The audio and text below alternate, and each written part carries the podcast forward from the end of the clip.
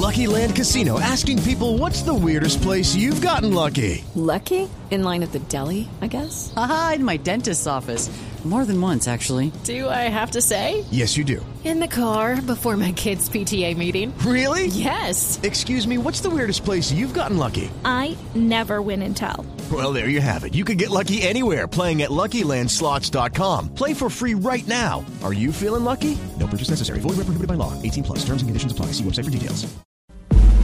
Paola Ochoa es periodista. Está en Mañanas Blue.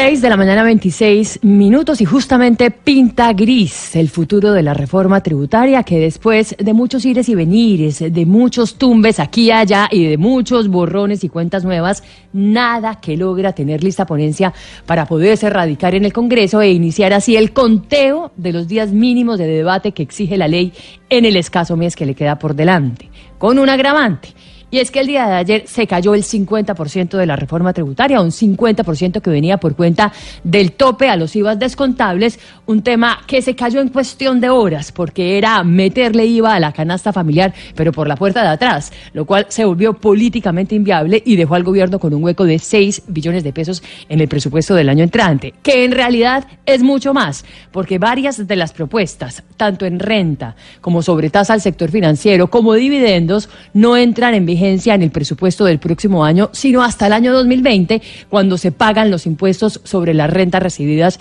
en el año 2019. Así las cosas. El lío del gobierno es gigantesco y lo más seguro es que le toque sacar las tijeras y comenzar a recortar reglones y programas sociales del presupuesto, cuya discusión se podría reabrir para peluquear gastos que no tengan mandato ni sentencia constitucional, como sucede, por ejemplo, con los subsidios al sector eléctrico o con los gastos en salud que tienen que ir sí o sí por fallos de la Corte Constitucional.